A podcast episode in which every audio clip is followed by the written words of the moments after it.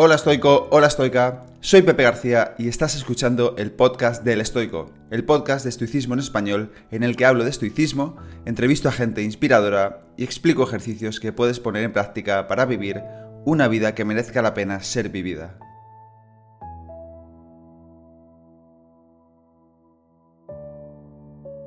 Bienvenido, bienvenida al episodio número 67 del podcast. Hoy hablo, o mejor dicho, vuelvo a hablar con Alberto Álvarez, más conocido en redes como The Macro Wizard.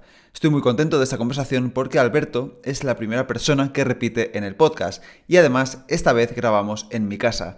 Estoy intentando mejorar la calidad de las entrevistas y ello incluye, por supuesto, tratar de hacerlas en persona, como fue en el caso de la entrevista con Alberto. Si te vas al canal de YouTube, allí puedes ver esta entrevista en vídeo que grabamos en el salón de mi casa. En esta conversación charlo con Alberto sobre su magnífico y muy recomendable libro Atrévete a comer, donde a través de la historia de Máximo y Lennox nos transmite reflexiones muy acertadas en mi opinión sobre nuestra relación con la comida. Si eres una persona que tiene una relación complicada con la comida, te aseguro que este libro te va a ayudar mucho. Lo puedes encontrar en las notas de este episodio. Atrévete a comer. Antes de pasar a la entrevista con Alberto, quería recordarte que hace unas semanas saqué Stoa, mi primer curso online sobre estoicismo que ya están haciendo más de 300 personas. Si te animas a unirte a Stoa, con el episodio de hoy incluyo un pequeño descuento que dura dos días, hasta el viernes 25 a las 12 de la noche. Es decir, el sábado 26 ya no estará disponible. Si quieres utilizar este descuento, simplemente tienes que poner la palabra podcast, P-O-D-C-A-S-T, podcast, cuando compres el curso y se te aplicará el descuento. Recuerda, este descuento estará disponible hasta el viernes 25 a las 12 de la noche. Además, este domingo a las 8 de la tarde tenemos la segunda videollamada del curso Stoa. Cada mes nos reunimos todas las personas que quieran, que se animen a unirse a esta videollamada, donde resolvemos dudas, preguntas, cuestiones, inquietudes de la comunidad de Stoa. Y nada, estamos como una hora o una hora y media por Zoom hablando, resolviendo dudas, comentando el estoicismo que tanto nos apasiona a todos. Así que si quieres más información sobre Stoa, te dejo el enlace en las notas del episodio y también lo tienes en mi página web elestoico.com. Y ahora un mensaje del patrocinador del podcast, Paleobull. Paleobull es la alternativa más saludable que existe en el mercado frente a la cantidad de snacks altamente procesados que podemos encontrar. En Paleobull entienden la dieta como un modelo de nutrición y un estilo de vida basado en la evolución, y por eso se han centrado en fabricar barritas y otros suplementos con ingredientes 100% reales y saludables. Están deliciosos y además, cuando lo comes, sabes que estás comiendo sano y eso siempre nos deja una buena sensación, una sensación de bienestar. A mí me encantan sus barritas y su aislado de proteína panacea. En mi caso, que trabajo mucho con el ordenador y con el teléfono, me está ayudando especialmente su producto Focus, que ayuda a mejorar la concentración y el Oniros para dormir mejor y estar más descansado al día siguiente. Si haces un pedido en paleul.com e introduces el código El Estoico, todo junto, tal como lo escuchas, el nombre de este podcast, El Estoico, te llevarás un 10% de descuento en tu compra en Paleul y a mí me ayudas a mantener vivo este podcast. De todas formas, como siempre, te dejo toda esta información en los enlaces del episodio y ahora vamos con la entrevista a Alberto Álvarez. Gracias por venir. Muchas gracias por tenerme gracias a ti y gracias a ti por el libro, ¿eh? me gustó muchísimo. Ya te lo venía diciendo que mm, yo siempre he tenido este autocastigo con la comida y, es un libro no solo de comer, sino también de mentalidad, ¿no? Y es a mí lo que me, lo que me servía, ¿no? Entonces, quería preguntarte em, por sus personajes, Máximo y Lennox. Em, me he sentido identificados con ambos em, y quería preguntarte si son, si eres tú en diferentes momentos de tu vida o si son dos personas distintas que nos podemos encontrar hoy en día en cualquier ámbito de que alguien esté empezando a entender sobre algo y alguien que ya sepa mucho, ¿no?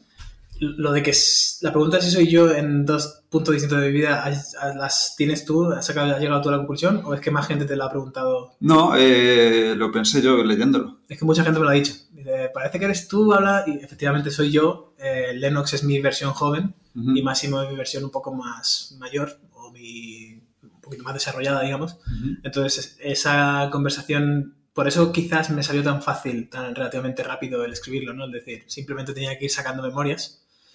y conversar conmigo mismo. Es decir, ah, Lennox en aquel momento diría esto y Máximo en este momento le razonaría así y le daría las creencias de Lennox de esta manera para que llegara a conclusiones distintas, ¿no? Perfecto, pues pum, pum, pum, y ya vas creando esa historia un poco semi-ficticia, pero que es casi, casi real.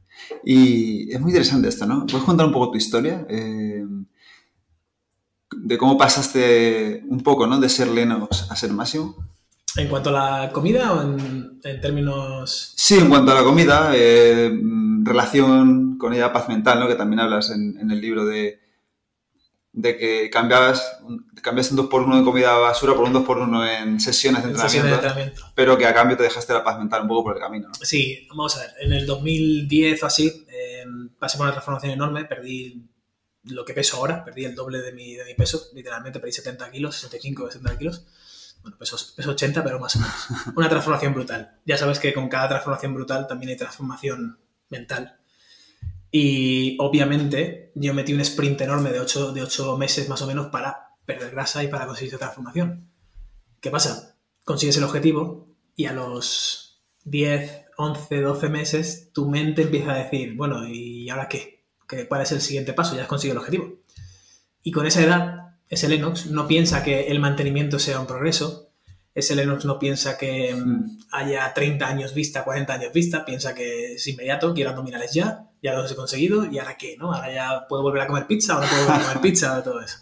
Entonces pasé por esa montaña rusa, que yo creo que pasa en todos los momentos de nuestra vida, que es, estás arriba, llegas al objetivo, bajas, disfrutas, oh, no sé qué, no sé cuánto, y de repente te encuentras abajo y dices, ya tengo que volver a subir. Y ese volver a subir para mí fue descubrir, ahora que veo tu taza de Paleo Bull, descubrir a Rob Wolf y a un montón de gente hablando de la dieta Paleo. Y la dieta Paleo, un resumen rápido, para el que nos vea, es simplemente comer aquello que se supone que teníamos acceso en aquella, en aquella época. Entonces, pues berries, eh, las frutas que tuvieras, un poco de plantas total y sobre todo pues carne y poco más, ¿no? Ni siquiera podíamos comer, como dicen ellos, eh, cacahuetes o legumbres o cosas porque no estaban... Granos y... Eso es. Cereales, por supuesto, nada. Entonces yo claro, venía de aprender esos principios básicos de la nutrición para transformar mi cuerpo, para centrarme un poco en cómo puedo crear mi entorno para conseguir este objetivo. Y de repente llega este señor con este libro y toda esa industria del CrossFit que también fue en esa época cuando empezó a pegar el boom y tal. Y no sé por qué, supongo que lo achaco un poco a esa necesidad de tener una tribu, porque yo era un lobo muy solitario en esa, en esa época, era el típico de los tappers. Eh, mi, yo mis tappers, mi trabajo, me voy a entrenar, me voy a hacer cardio, me voy a hacer, o sea, todo era muy perfecto para mi único objetivo que era ese, ¿no? Y claro, de repente como una, como una vía de escape llegué a esto y dije, ah, pues esa, es mi tribu. Ahora a partir de ahora me identifico, yo soy paleo y, no CrossFit porque no le pillé mucho el truco, pero soy paleo, ¿no? Y ese es el Lennox, ¿no? Esa es la época de decir, imagínate nos conocíamos en aquella época, me llamas, Alberto, que visto una pizzería nueva aquí en el barrio este de Londres, tal, vamos a ir el viernes. Y yo, o te decía que no directamente, o te encontraba mil excusas. No, Pepe, tío, es que me han llamado a mi jefe, ¿sabes? Que tengo que ir a trabajar a las 6 de la mañana. Y era mentira. O sea, elaborabas. no, era, paleo. Eso es. Elaborabas toda esta red de mentiras y red de, excusas para no tener vida social porque no era paleo. Entonces solamente quedabas con o tus amigos, entre comillas, paleo. O si quedabas fuera de ese círculo, pues te, te miraban mal, ¿no? O yo creía que me miraban mal. Y simplemente eran preguntas raras de decir, tío, ¿por qué no te comes una rebanada de pan? Y tampoco he sido mucho de dar clases ni cosas, entonces era como, no te voy a poner aquí ahora a explicarte, sabes que el pan es malísimo y tal y cual, como, como tenía yo esa creencia en ese momento. En fin, digamos que para resumirlo, em, esa mentalidad de conseguirlo todo, o lo que era todo para mí en aquel momento, y luego darme cuenta de que todo no era eso, sino que todo realmente es lo que estamos haciendo ahora, ¿no? Las relaciones sociales, el día a día, el disfrutar de algo que no has experimentado nunca, el visitar un sitio nuevo, el tener cuatro horas para ti, no trabajar, esto lo hablábamos ayer en el, parque, ¿no? Trabajar 12 horas. ¿Por qué? ¿Para, ¿Cuál es el objetivo? ¿Para ganar 200 euros más? Bueno, pues a lo mejor... Y ese, yo creo que la transformación del libro es esa transformación de em, ver ese Ferrari, ver ese objeto brillante, que puede ser el, objetivo de la criminales para mí en aquella época, o el comer perfecto. Y Máximo es el que, pues, sí, ve el Ferrari, lo aprecia, muy bonito el Ferrari, pero oh, mira, la Catedral de Florencia. Ah, mira, un helado muy chulo. Ah, mira, qué perro más bonito. Ah, mira, qué parque más eh, bonito y, cómodo ¿no? para estar y tal. Y es esa observación de toda la vida como un, mm. como un ente global.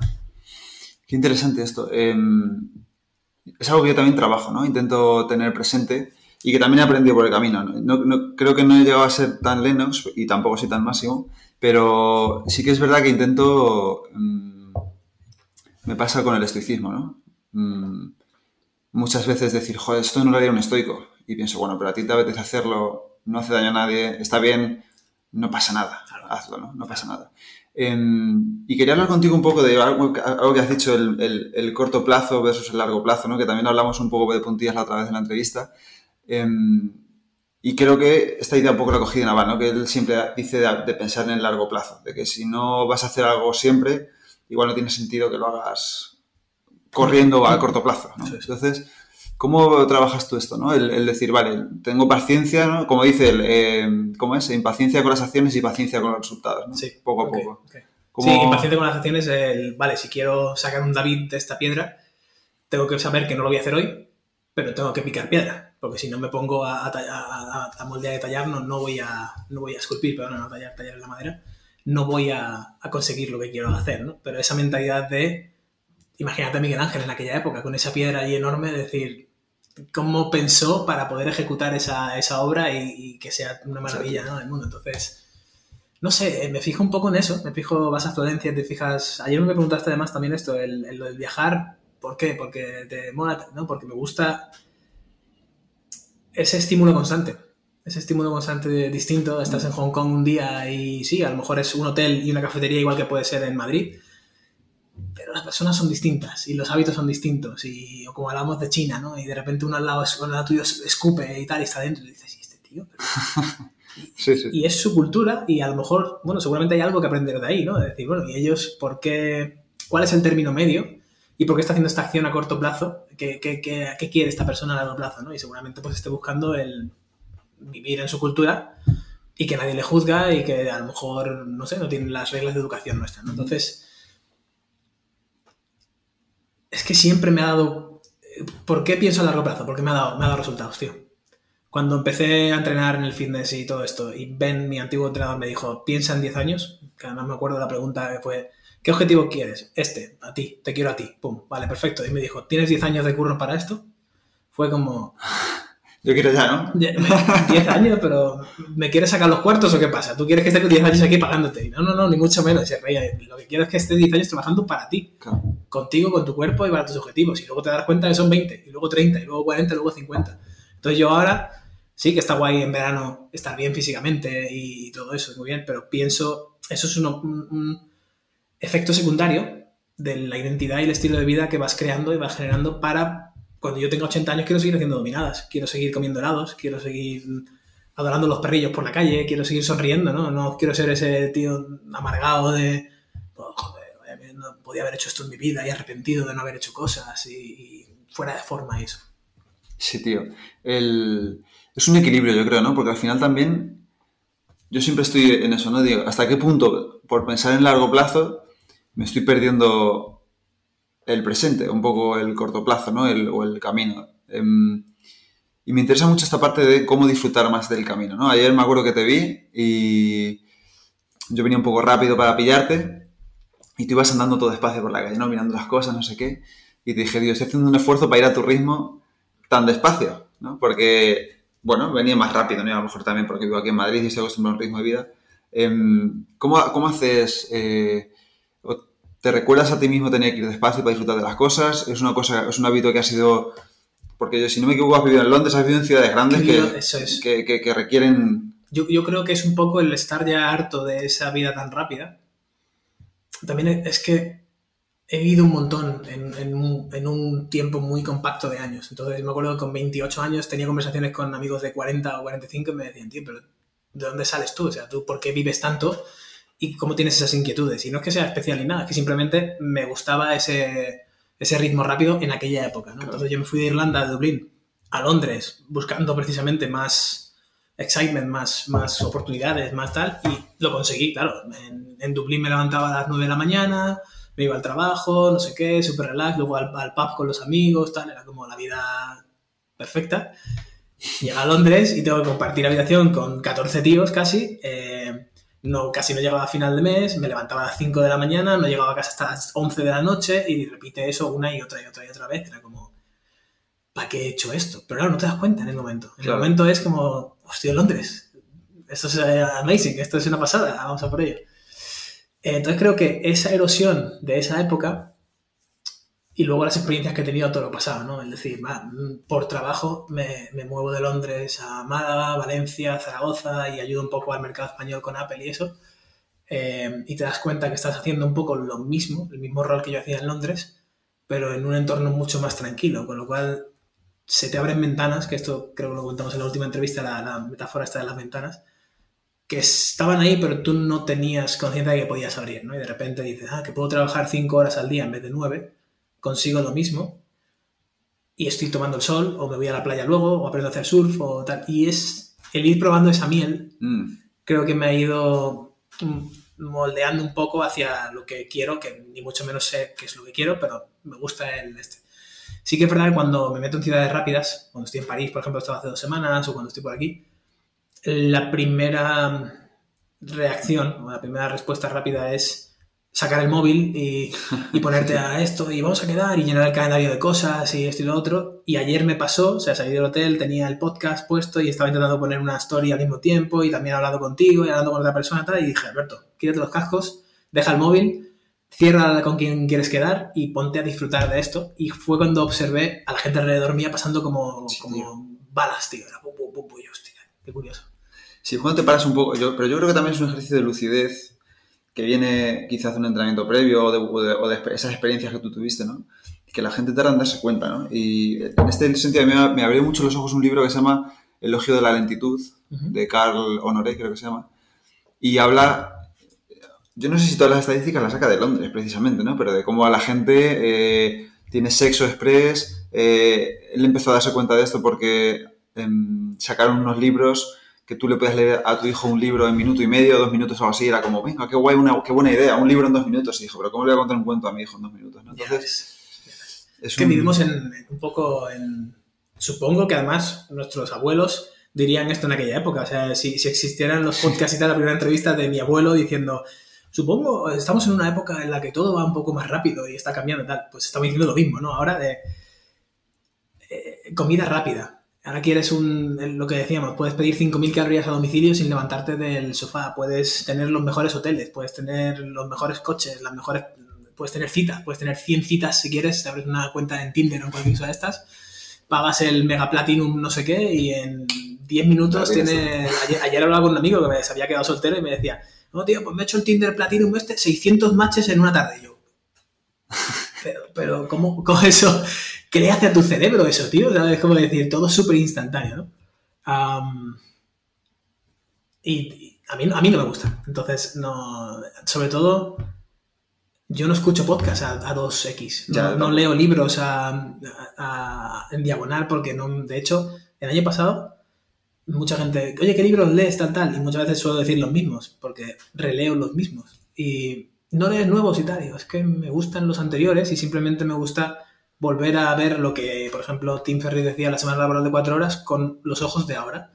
Claro, Y, y en cada, pues si lo leo cada tres años, saco algo distinto de las mismas palabras. eso es.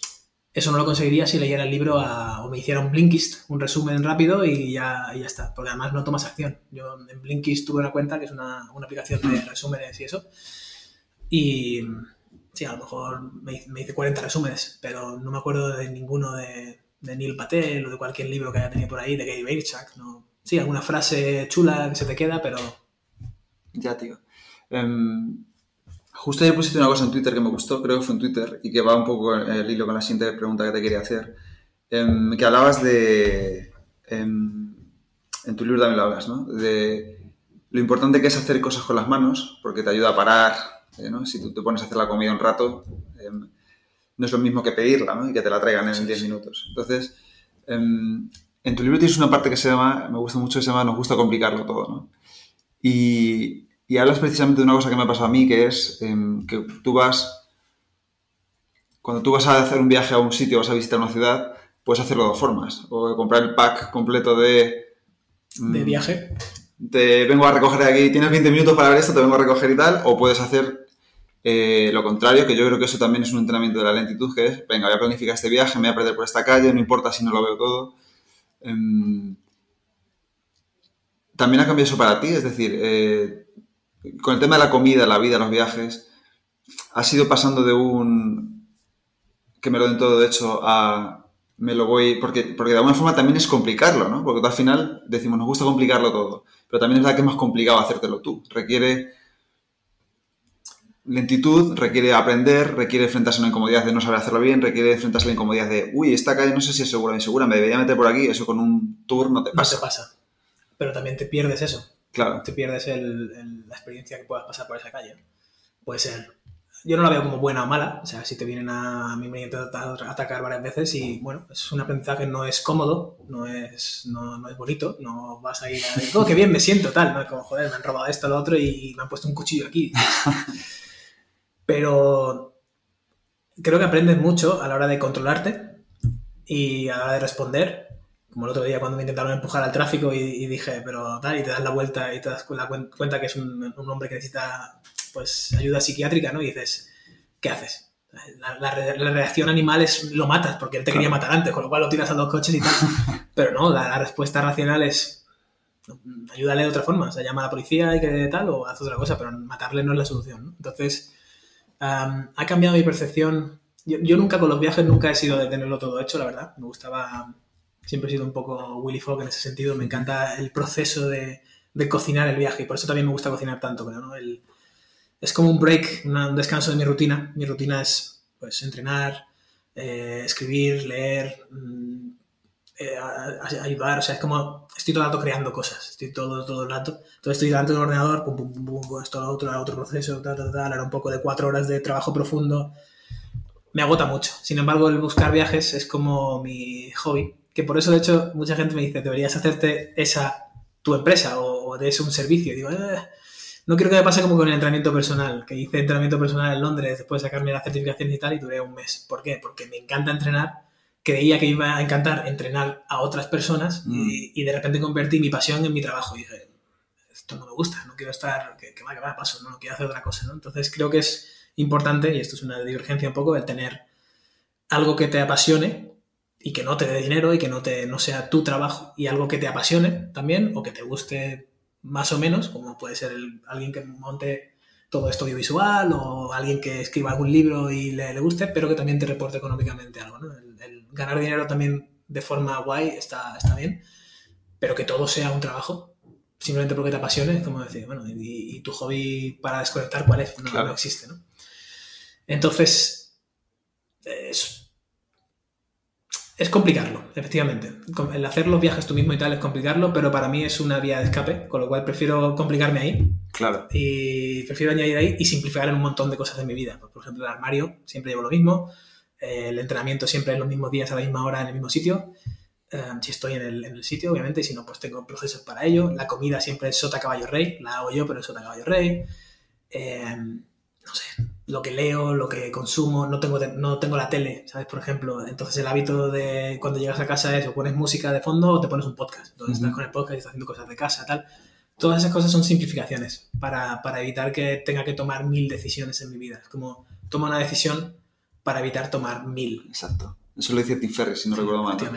Antes de seguir con lo de la simplificación, que me interesa muchísimo, en un podcast, de, en el podcast de Joan Tuao, en Capital, al que entrevisté el otro día, tiene una, tiene una entrevista a Jesús Salido, creo que se llama, y hablan de Montaigne, y hablan de eh, justo lo que has dicho tú, ¿no? Que yo no sabía que eso en latín era otium y negotium, que es hmm. el ocio y el negocio, que es la negación del ocio. Entonces, cuando tú tienes tu ocio y lo intentas convertir en un negocio, te estás negando ese ocio de alguna manera porque dices, vale, si algo te gusta y lo intentas convertir en un negocio rápidamente y no simplemente lo haces porque te gusta, eh, ahí ya estás perdiéndote esas cosas o ese desconectar. Una anécdota. Yo tengo, me, encantan los coches, tengo una pasión por la automoción y por la mecánica en sí. O me encantan los coches, los aviones, cosas que el, ser humano ha creado y que desde mi punto de vista son máquinas perfectas. Es decir, no te fascina que un avión pueda llevar a 400 personas de una punta a otra. El otro día hicieron bueno, el otro día, en el 2020, desde Sydney a Londres, hicieron el vuelo sin, sin paradas más largo del mundo. Mm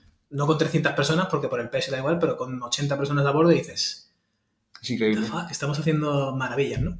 Entonces me encanta eso y tengo un presupuesto anual para coches chulos en sitios espectaculares para disfrutar de la experiencia. Yo, por ejemplo, no tengo coche porque hablo con amigos que tienen coches en el día a día, aparte de que en las ciudades en las que estoy no me hace falta.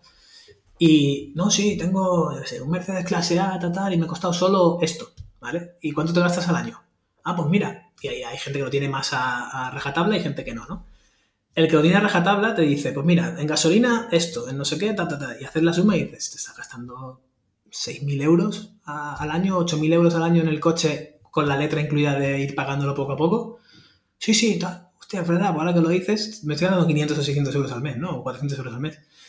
Y digo, vale, perfecto. Si a mí no me hace falta el coche en el momento, ¿por qué no? Si te gustan los coches de este nivel y, y disfrutar de la conducción, porque claro, no voy a alquilar un, Seat Ibiza, con todo el respeto del mundo, es un genial coche para ir de un punto A a un punto B. Pero para ir por Suiza, subiendo los Alpes, pues prefiero un Porsche 911 porque me, me gusta, me fascina, me pongo a friquear con el tío de alquiler y los frenos de carbono y tal, anda, y has probado los frenos de acero, tal, qué diferencia hay, esto, lo otro, tal. Me encanta, ¿no? Pues entonces tengo un presupuesto para eso y disfruto de ello cada año en cada sitio. ¿Que no lo uso? Perfecto para el año que viene. ¿Que lo uso? Disfruto de ello y punto. A donde iba es, muchos amigos me han dicho en cenas, oye, cógete una cámara de estas 360, una GoPro, te la pones en el pecho, otra en el coche, no sé qué, no sé cuánto, yo te edito los vídeos, tal, y nos vamos por el mundo a hacer rutas en coche y que sea el vídeo del canal de YouTube solamente el coche. ¡Oh! Por ahí disfrutando yo. Sí, es una, es una gran idea, es, es genial, pero si me obligas a tener que hacer todos los fines de semana o cada dos fines de semana una grabación en vete tú a saber dónde, con qué coche y con no sé qué, a lo mejor ya me estás quitando la, la diversión. Y fíjate, es una, es una tontería lo que estoy diciendo de- a, ojos de cualquier persona y dice, joder, tío, pues ¿cómo no te va a gustar si es un supercoche por ahí andando?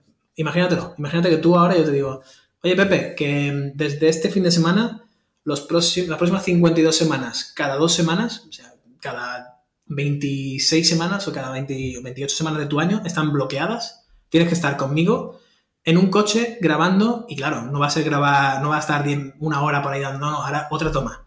Y otra toma, no, y ahora para que no se ha grabado bien y no sé qué, no, ahora esto, ahora tal, vuelve a arrancarlo, no sé qué, que la nieve aquí no queda bien, tal, tal. Conviertes el ocio en Conviertes negocio. el ocio en negocio y ya se te va, vamos, yo creo que acabaría odiando los coches. Qué bueno, tío. Em, has dicho una cosa que me ha interesado, ¿no? Y, el- y es el tema de...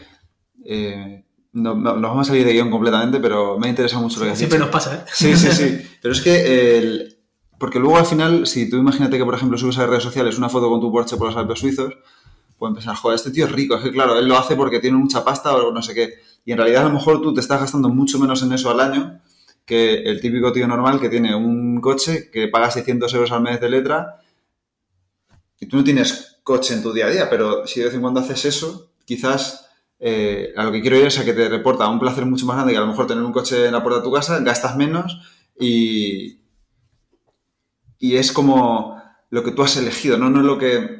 Es decir, pues mucha gente digo, "Ti- tienen coche porque, porque hay que tener coche, ¿no? Nosotros, por ejemplo, tampoco tenemos coche, bueno, ahora luego eso hablaremos de ello, pero em, a lo que quería ir es a lo que tú has dicho, ¿no? Que al final em, tener un presupuesto para esas pequeñas cosas en vez de dejarte arrastrar por lo que se supone que debes hacer y demás, y luego cómo se puede percibir eso quizás en redes sociales o cómo se puede percibir el hecho de que tú te vean con un Porsche, eh, a lo mejor es dos días o tres al año, eh, versus a em, no subir fotos con tu coche, o que lo que dices es que la gente no sabe lo que hay detrás, ¿no? La gente no sabe lo que hay detrás y te pueden juzgar muchas veces sin, sin saber Sí, realmente... A ver, el mundo de las redes sociales ya sabes lo que es. Yo, por, por ejemplo, yo no subo nunca cuando alquilo, cuando tal. Es mi experiencia para mí, para mi pareja, mis amigos o lo que sea y lo disfruto con ellos, yo conmigo, yo solo y, y ya está. Eh, he subido al Monte Fuji en un Ferrari con Andy Morgan y, y lo he pasado pipa con él y no tengo ninguna necesidad de poner en redes sociales ahí, mira qué guay, esto y lo otro.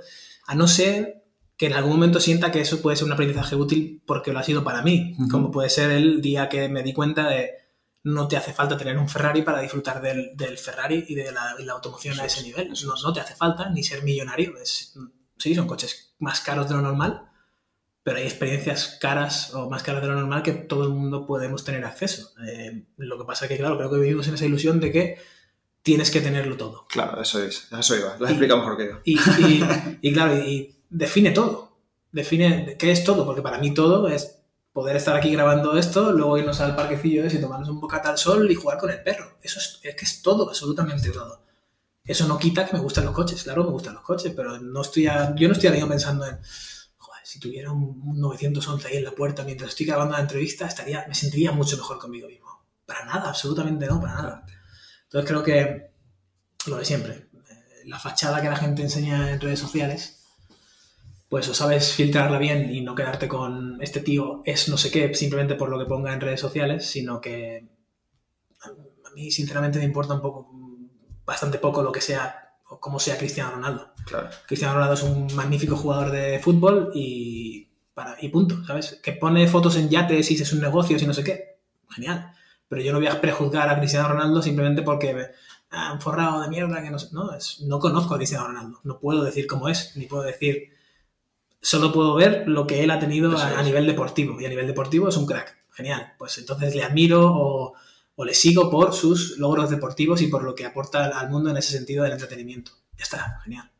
Esta frase lo decía mucho Naval, ¿no? Naval dice que, que no deberías sentir envidia por los demás por lo que proyectan, ¿no? Porque dice, vale, tú ves que Cristiano Ronaldo subió una foto en un yate.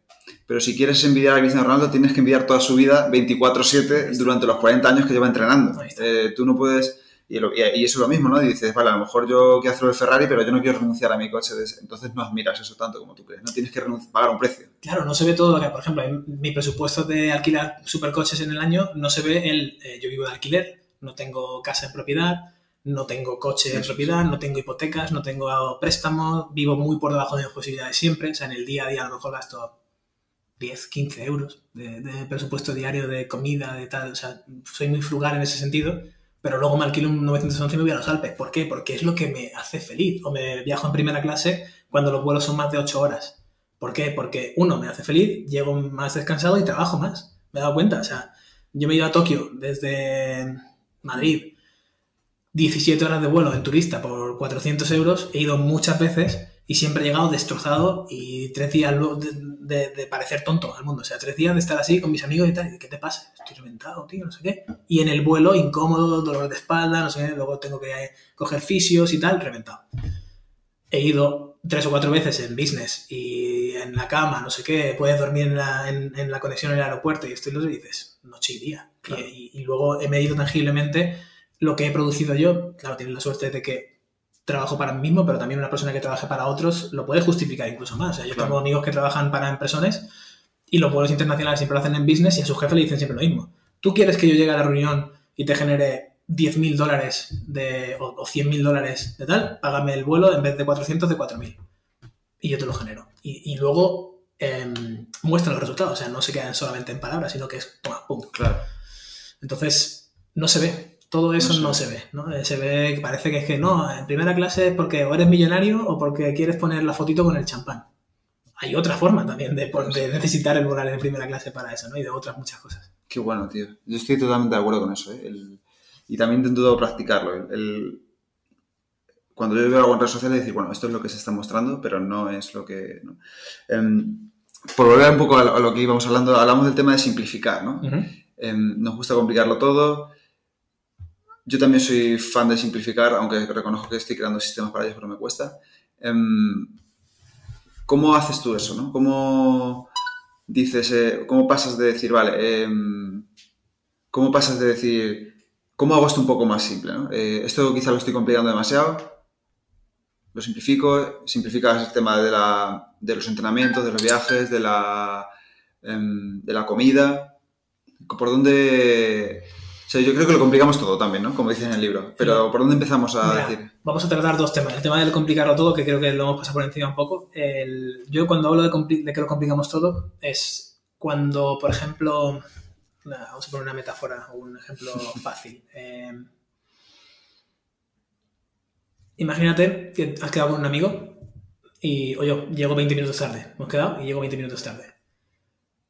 La mente humana es mucho más propensa a pensar que es por algo que esa persona ha hecho mal que por alguna cuestión que tendría que haber alguna razón detrás de ella, sino que directamente nuestra mente va a, pues no me respeta, le caigo mal, eh, es un descuidado, es un desorganizado, eh, un montón de cosas, ¿no? Va directamente a ese pensamiento.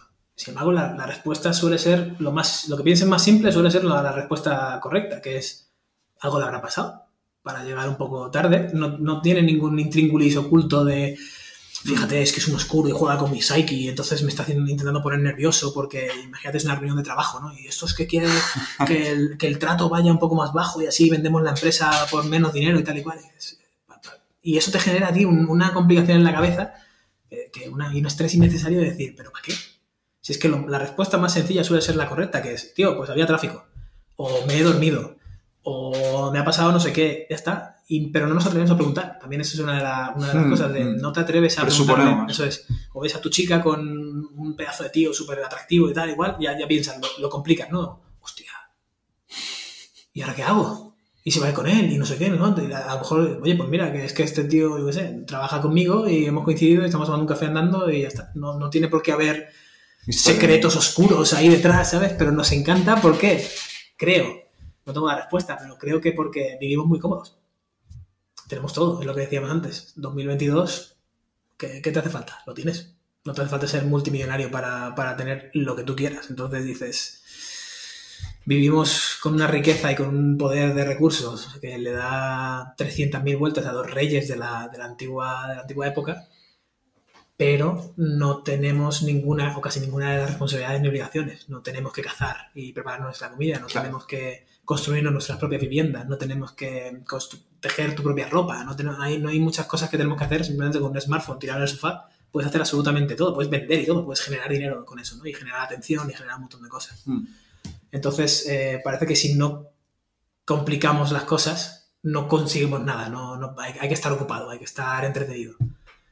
Entonces yo voy un poco contra, contra eso, es decir, es que cuando más lo complico, más estresado me siento y más empiezo a perjuzgar a la gente y, más, y no me gusta sentirme así, no me gusta pensar que mm, mi pareja puede ser un obstáculo, por ejemplo, no me gusta pensar que mi familia me odia porque lo que sea, ¿no?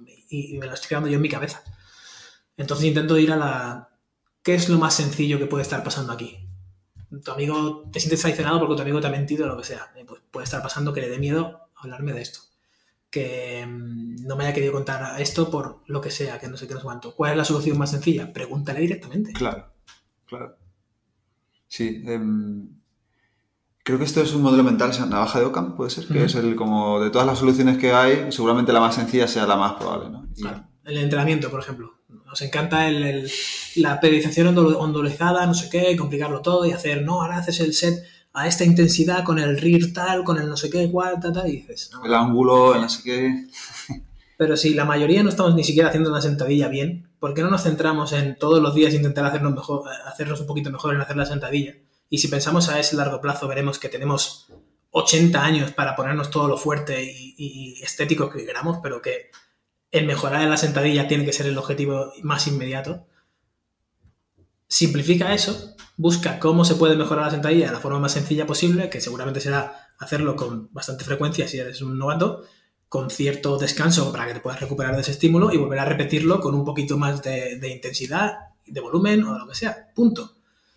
¿Por qué nos tenemos que.? Pues claro, cuando llevas 12 semanas haciéndolo así, es aburrido. Llevas 12 semanas que estás, haces sentadilla, 3 minutos de descanso y tú así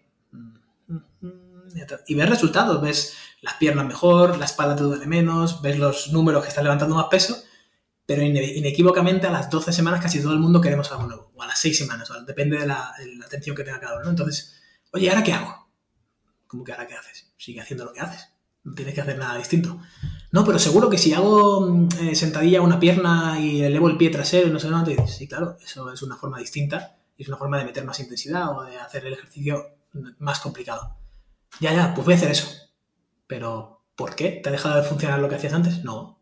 Ah, entonces, joder, que me aburre. Ah, es que es otra razón totalmente distinta. Hay, hay soluciones para ello. La, solución más sencilla es desde vamos a añadir alguna cosilla para otra parte del cuerpo, o habla con la gente del gimnasio mientras tal, o léete un libro mientras estás en el, gimnasio, o un audiolibro o un podcast, para que no te aburras. ¿Por qué? Porque el problema es el aburrimiento, no es la sentadilla, ¿verdad? lo complicado es tu mente se va a la sentadilla. No, es que ya la sentadilla no me funciona. Como que no, mira los números, mira los resultados, mira tu progreso. ¿Por qué tienes que cambiar la sentadilla? Claro, es que aquí hemos juntado muchas cosas que, van todas al mismo sitio, yo creo, ¿no? Los básicos aburren, el largo plazo aburre, pero funciona. Entonces es, ¿qué quieres? Lo rápido que mola para Instagram, para no sé qué, que a lo mejor no da tantos resultados, o lo que no mola subir y lo que no mola hacer, pero que sí da resultados, ¿no? Al final, pues si tú haces dominadas flexiones en días, pues yo creo que tienes el 90% cubierto. Más que nada porque la mayoría de la población no hace absolutamente nada. Entonces eh, dices, si yo estoy intentando mejorarme día a día en esto, aunque sea en estos ejercicios, algo estoy haciendo bien y me siento mejor y tal igual, ya no es por compararte con el resto, es decir, me veo mejor, me siento mejor, genial. Pero es que no hay conversaciones de cenas largas en las que se hable de, no, mira, eh, yo invierto 200 euros al mes en este fondo indexado que automáticamente me lo invierte todo y a 30 años pues sacaré lo que tenga o este es mi plan y tal y cual. Ya, en 30 segundos, esto lo acabo ahora, ya, ya no tenemos conversación.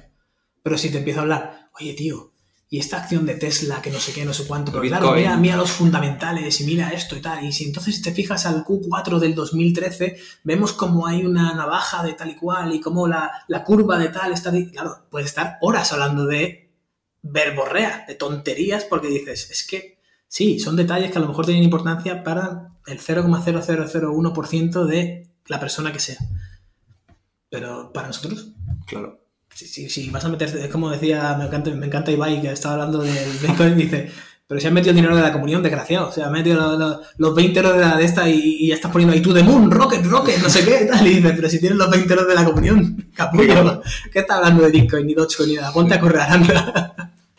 Qué bueno, tío. Eh, yo creo que eso aplica a muchas cosas, ¿no? Al final yo también me encuentro en el, en el eh, en esto que estoy haciendo de filosofía, ¿no? Del estoicismo, mucha gente me dice, pero ¿y este término en griego que significa no sé qué? No sé, digo, pero vamos a ver, tío.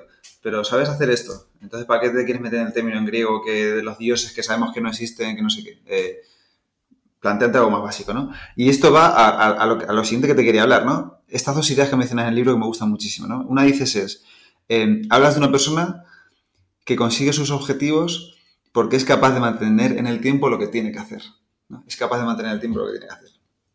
Y la otra dices es, lo que hacemos la mayor parte del tiempo importa mucho más que lo que hacemos de vez en cuando.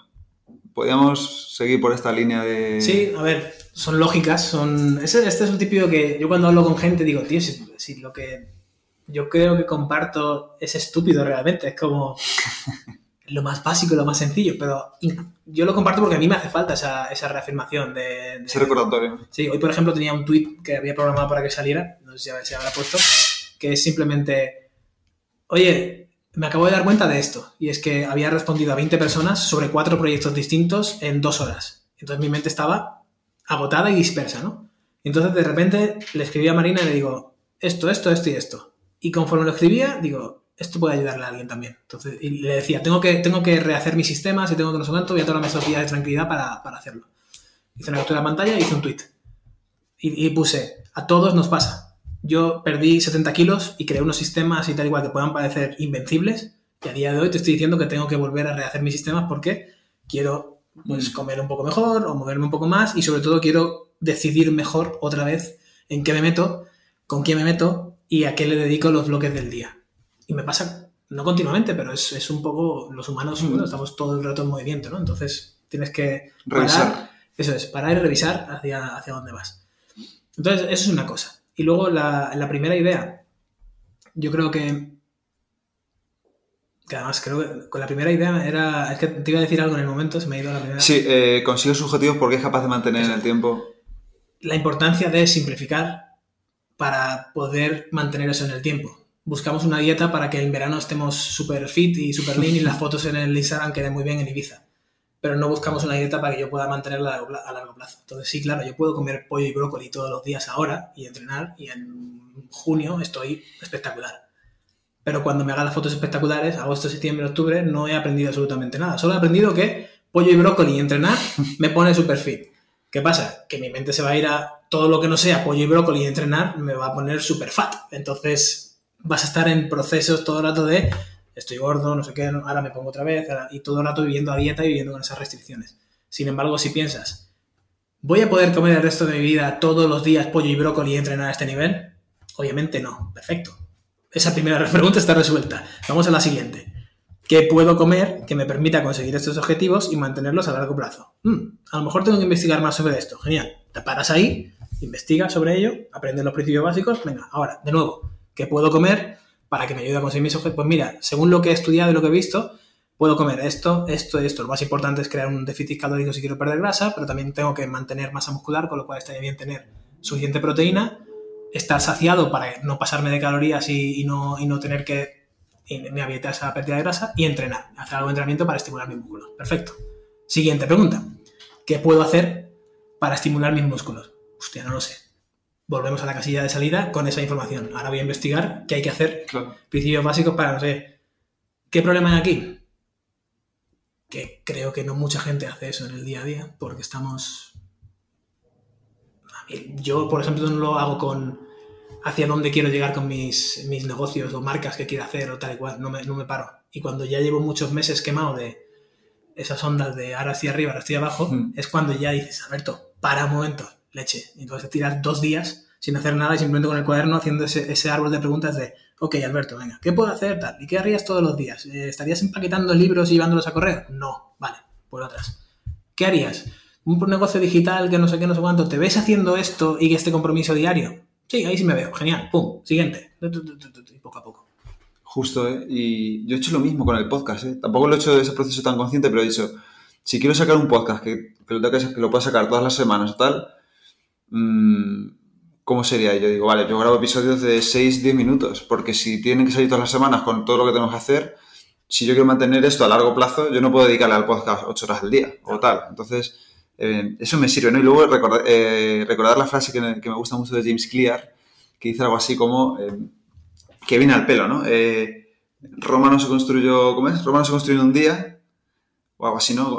Sí, sí, día. Pero ponía ladrillos a diario, ¿no? Eh, eh, Todos los días ponían sus ladrillos. Sí, esto, la metáfora de ladrillo me gusta mucho. Will Smith también la usa. Es como, céntrate en poner el ladrillo, porque claro, tú vas mirando a la muralla, esto nos ha pasado en infinidad de ocasiones seguro a todos. Yo cuando me pongo a, limpiar la terraza para el verano y eso que tengo que limpiarla toda, a lo mejor Marina me ayuda a limpiar ella y tal, y yo barnizo, yo pulo los muebles y tal, entonces tengo que, que lijar los muebles, barnizarlos y tal, y veo todos los muebles y digo, hasta que acabe ya. Qué de currar, macho. Pero sin embargo, digo, venga, Alberto, hoy vas a hacer la mesita. Perfecto. Aparto todo lo demás, me centro en la mesa y de repente mi mente todo se convierte más, ah, pues mira, ponte musiquilla de fondo, tal, y estás ahí. 20 minutillos, luego le das la capa, tal. Ya ha terminado.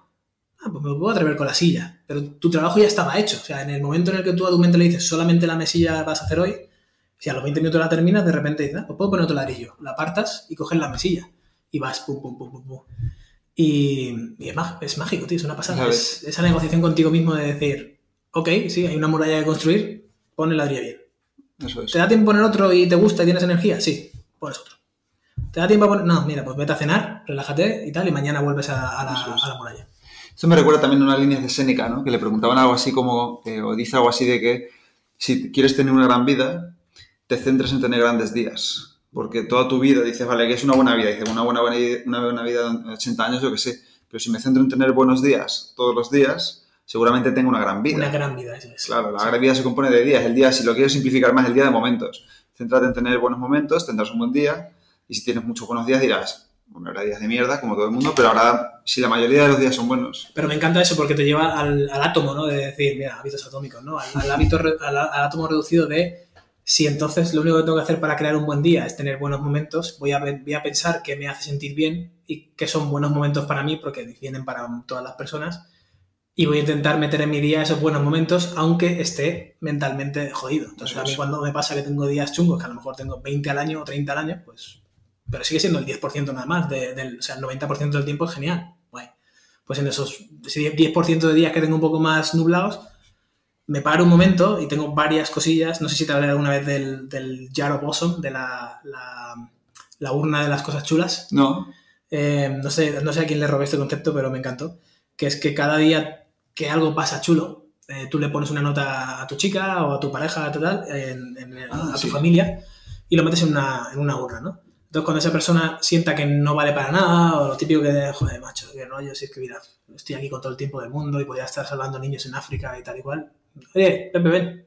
Toma, coge la urna y coge un papelito. Coge el papel y lees algo que hiciste en algún momento que ayudó a alguien o que te hizo sentir bien a ti por lo que sea, ¿no? Y de repente esa tontería ya te pone en un, en un plano mental distinto. Y una vez tienes ese plano mental, a mí me encanta crear buenos momentos. Entonces tiro de teléfono, algún amigo, oye, te invito a comer. Te invito a esta experiencia que tengo de un Porsche en Suiza de no sé cuánto porque estoy hasta luego de estar aquí, me voy y esto me entra en el presupuesto te invito a tal, me voy a una cafetería y regalo 10 cafés, lo que sea que te haga sentir bien a ti. Y a mí me hace sentir bien hacer sentir bien a los demás. Supongo que a todos los humanos nos hace sentir bien hacer sentir bien a los demás. Así que Mm. es un buen momento, por, es un buen sitio por donde empezar. Yo creo que eso también se lo ve a Tim Ferris, ¿eh? Y mi, y mi mujer y yo lo hacíamos en Australia em, porque los inicios, los inicios son muy difíciles, ¿no? En, en todos sitios.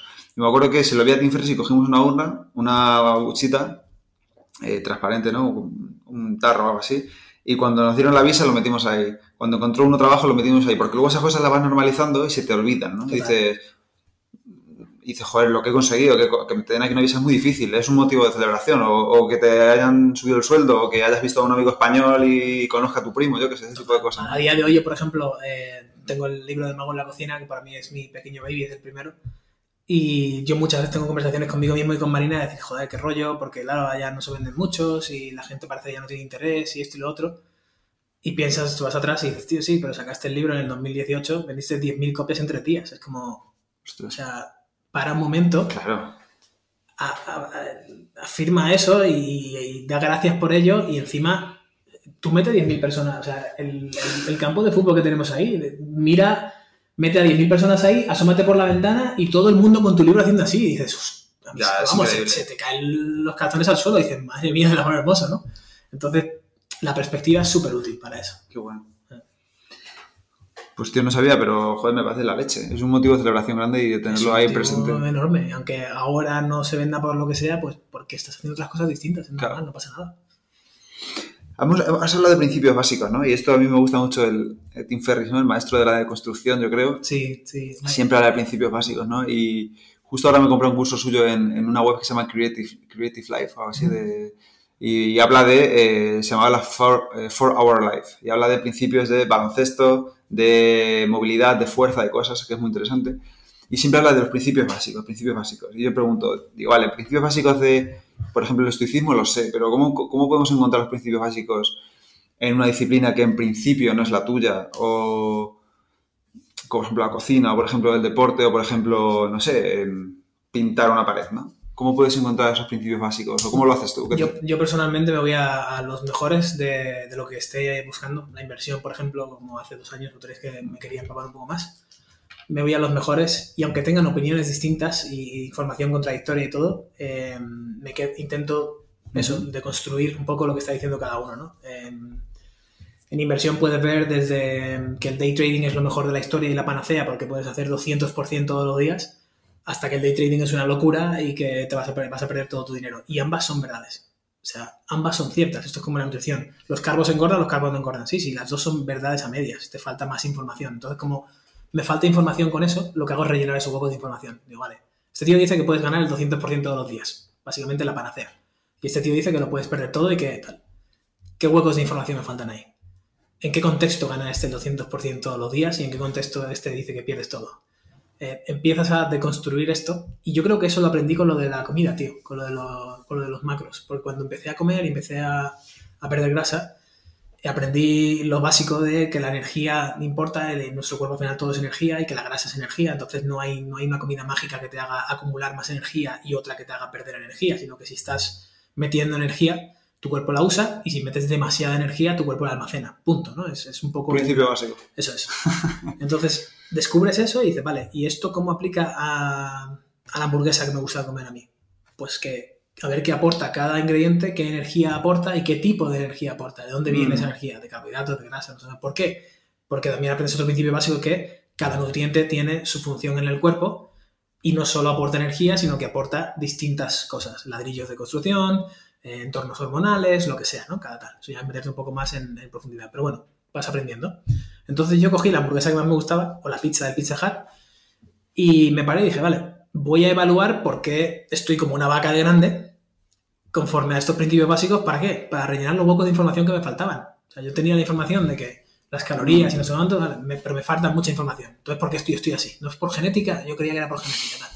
O porque los hábitos, tal. Vale, ok. Empiezo a rellenar tal y te das cuenta que estabas comiendo 12.500 o 13.000 calorías al día. Con 20 años mm, sin moverme casi nada, de- solamente para ir al trabajo. Entonces obviamente estabas ganando 2 kilos al mes eh, continuamente durante toda tu vida, ¿no?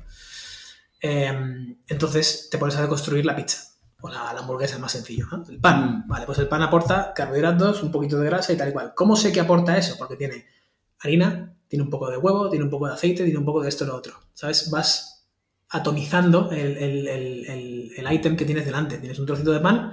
Esto es pan, genial. ¿Qué es el pan? Es harina, es aceite, es tal. Vale. ¿Qué es la harina? La harina es esto, no sé qué, no sé cuánto. Lo, lo, rompes todo, comprendes la esencia y lo vuelves a unir. Y eso ya lo guardas en tu cerebro o en tu sistema de, archivos como un principio básico. Es decir, vale, el pan es esto, esto y esto. Es un, ya está. Que luego viene quien sea y te dice, no, el pan es cancerígeno por no sé qué, no sé cuánto. Tú vuelves a tu principio básico de, lo de construir y dices, pues no sé muy, bien qué decirte, porque es harina, esto y esto y esto. ¿Qué me dices? Que los conservantes que ponen en el pan procesado, tal, tal, vale, déjame que rellene esa información que me falta. Vamos a ver qué dice la evidencia sobre esto, vamos a ver qué tal, en qué dosis, en qué contexto, en qué persona, en qué... Claro, vuelves a... abres Vale, ok. ¿Cómo aplica esto a mi contexto? Pues aplica aquí, aquí, aquí. Perfecto. Tendré que tener más cuidado con esto o no aplica para nada. Genial. Y vuelves otra vez a tener tu pan normal y eso lo aplicas al, resto de cosas en tu vida. Entonces vas encontrando como desvíos en el camino. Tú vas en tu autopista y vas viendo carteles gigantes de eh, la salida del cáncer o la salida de te vas a hacer rico o la salida te vas a hacer pobre o la salida de no sé qué. Y tú dices, bueno, eh, voy a coger este desvío y voy a investigar Mm, vale, ok, gracias por la información. Coge la rotonda, vuelves a la autovía. Entonces sigues. Vale, a ver, vas a perderlo todo. Perfecto, por aquí. Y ya, y luego al final, que creo, realmente que no hay un final, es un juego infinito, ¿no? Em, tú eliges qué salida coger. Pero sinceramente, yo cada vez que he cogido una salida he vuelto a la autopista. O sea, me siento muy cómodo en esa autopista de, de principios básicos, es decir, e, estos básicos de la vida del día a día, básicos de las relaciones, del cuerpo humano, del dinero, del conocimiento, de todo, me ayudan mucho. Entonces, ¿para qué salirme y quedarme con uno nada más? ¿Para qué salirme y quedarme con el pan es cancerígeno, por ejemplo? Claro. Si, si, a mí me gusta el pan y no, no, me ayuda para mi día a día, no, no, he visto que me aporte nada, entonces me quedo con esa información y la, la, sigo llevando en el coche, pero en la autopista, ¿no? Y aquí lo que veo es que tú te haces muchas preguntas, ¿no? O sea, al final es un... pesado, tío. Es una... Yo estoy intentando mejorar eso también, ¿eh? Porque veo que, que, la, que si la pregunta es hacer, si la pregunta es mejor, la, respuesta suele ser mejor, ¿no? O, la búsqueda de la respuesta suele ser mejor. O si es mm, una pregunta concreta. ¿Cómo, cómo podemos... Eh, me interesa mucho esta idea de, por ejemplo, el método socrático este, ¿no? Que Sócrates fue un poco el que inventó estas preguntas que eh, ahora lo han resumido a los cinco porqués, en, el sentido de por qué esto y, por, y cuando profundiza dice, vale, ¿y esto por qué? Y cuando profundiza, ¿y esto por qué? Hasta que llegas a un sitio en el que ya no hay más porqués ni más sitios y ahí dices, vale, esta es Sí. El principio básico, ¿no? Eh, ¿Cómo haces tú eso? Al final... Muy parecido, muy porque, porque, porque eh, mis amigos me suelen, o sea... Como los niños, ¿no? ¿Por qué el cielo es azul? Y tú... Claro, imagínate, ¿no? Estamos hablando con el parque y tal, y oye, ¿y ¿os habéis para pensar por qué el cielo es azul? ¿Qué va, tío? ¿Qué dices? No sé qué, no sé cuánto, tal, tal. Joder, pues yo sí, yo pues, y lo investigué y tal, y entonces resulta que es que el ozono hace esto y lo que se y, ¿y por qué tenemos ozono? hostia, pues es que el ozono nos protege de los rayos y no sé cuánto, tal, Ya, ¿y por qué lo tenemos nosotros y Marte no lo tiene? ¿Y por qué? ¿Y por qué? Y, entonces empiezas a llegar y puedes tirar del hilo lo que te dé la gana. Entonces ahí entra un poco la filosofía eh, que tanto nos gusta, ¿no? y, ya no solo estoica, sino de todo tipo. Es como decir, eh, vas a Japón y un sintoísta también se pregunta mogollón de cosas, eh, mm. hasta el punto de, de dar su propia vida porque cree haciéndose esas preguntas de por qué, y fíjate lo importante de, qué desvío coges y cómo un desvío que a lo mejor te parece muy atractivo, como a Lennox o a mí me parecía la dieta paleo en aquel momento, por lo que sea, decides no rellenar esos huecos de información y te quedas con ello. Entonces acabas, eh, esta gente, ayunando y momificándose ellos mismos. O sea, se van a, templos, o se iban, bueno, creo que todavía queda un pequeño producto y por el honor y por tal o por su familia esto, pues se quedan ahí y ayunan hasta que se mueren, ni beber ni comer, hasta que se mueren. Entonces muchas veces los encuentras en, templos así, momificados. Qué fuerte, tío. ¿Eh? Interesante. Em, y has dicho que tú también haces esto de los porqués, ¿no? Entonces, eh, me interesa mucho el, el tema de las preguntas porque creo que todo lo que estamos hablando al final se resume un poco y creo que es un mal endémico en la sociedad que no nos sentamos mucho a pensar, ¿no? Eh, me interesa mucho el, tema de Tim, eh, no, Ryan Holiday, él siempre dice que aparta todos los días tiempo para pensar, ¿no? Este tipo de, su libro de La quietud es la clave, siempre habla de encontrar esos espacios de quietud o esos espacios... A ti te he visto últimamente en redes sociales eh, que haces como hacer tu diario, ¿no? Sí. ¿Es, ¿Es tu espacio de quietud o tu espacio de hacerte mejores preguntas, tu espacio de, Sí, de bajar? Sí, porque mi espacio de, de quietud, entre comillas, eh, antes era el gimnasio. Ujú. Perdí un poco el ritmo del gimnasio porque me puse malo y no sé qué y tal, y salí ese hábito como que lo perdí temporalmente, lo estoy volviendo a recuperar, pero entonces sentía que faltaba algo. Y es muy fácil caer en la rueda de la, inmediatez, ¿no? De, tengo que poner stories, tengo que hacer no sé qué, porque ayuda, porque tal, porque no sé qué, porque tal, esto, lo otro, y no paras. Entonces, uno de los proyectos que quiero hacer este año es sacar un diario Mm. mm, físico de cuero muy chulo, eh, como yo lo querría tener mm, mío. Y, y tengo un mogollón de, tengo un stack de diarios así de, de gente que me gusta, el Minute Journal, el My Qué guay. Journal, un montón de cosas. Pero claro, quiero compactar todos esos en uno con mi propia experiencia y mi- mis propios ejercicios, ¿no? Y a raíz de querer hacer eso, digo, bueno, pues ya que no estoy haciendo el entrenamiento, deja de machacarte la cabeza por ello, haz lo que puedas con el entrenamiento y con esto, pero como llegaba al punto en el que estaba entrenando y estaba pensando en cosas, ¿no? Estaba en lugar de estar yo el peso y, y como así era antes, ¿no? No llegaba a comprender por qué y decidí volver un poco a, oye, muévete, haz lo que, lo que sea, pero aprovecha esto, el obstáculo es el camino, para hacer esto otro. Es. Entonces volví a coger el diario que lo había dejado desde el 2016. Yo antes hacía el Five Minute Journal todos los días y en el 2016 lo dejé porque ya no me parecía, siempre daba gracias por lo mismo, eh, siempre llegaba a las mismas conclusiones y la vida iba guay en general. Y lo dejé de hacer y usé esta excusa para, oye, pues vuelve otra vez a, a ese diario y vuelve a hacerte pequeños check, checks contigo mismo. Son, es como un check-in de cómo te sientes. ¿Te duele algo?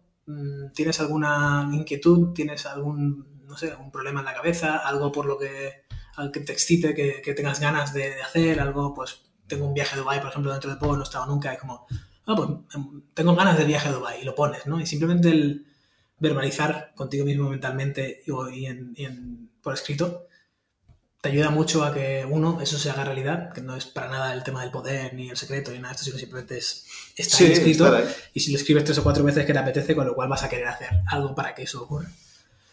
Y luego te ayuda a ordenar las ideas. Eso también creo que todo el mundo lo dice, ¿no? El, el escribir, ya sea en un diario o escribir artículos. A mí, yo, por ejemplo, una de las excusas que tengo mejores para escribir en Instagram, mis posts siempre son, sí, a lo mejor es un gráfico de un sándwich y no sé qué, pero luego la caption siempre es el máximo de espacio que me dan disponible porque me encanta escribir y porque me ayuda a ordenar esas ideas. Eso es. Qué bueno. em, yo también lo hago, ¿eh? lo intento hacer. Y, de hecho en el libro creo que lo recoges. em, el pensar en los momentos buenos que hemos tenido, ¿no? En el día o... Porque al final es lo que dices, ¿no? Cuando tú piensas quizá en un día, oye, ¿qué, qué- que diciendo, de un viaje, o qué buen momento he tenido hoy de que he estado grabando aquí, o qué momento he tenido hoy de un café con no sé quién.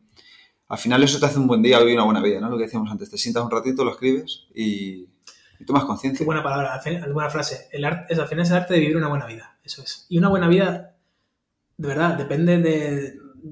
He visto gente que para ellos una buena vida es no parar de trabajar y tener que tomar drogas para poder seguir trabajando. Y, y- y lo ves.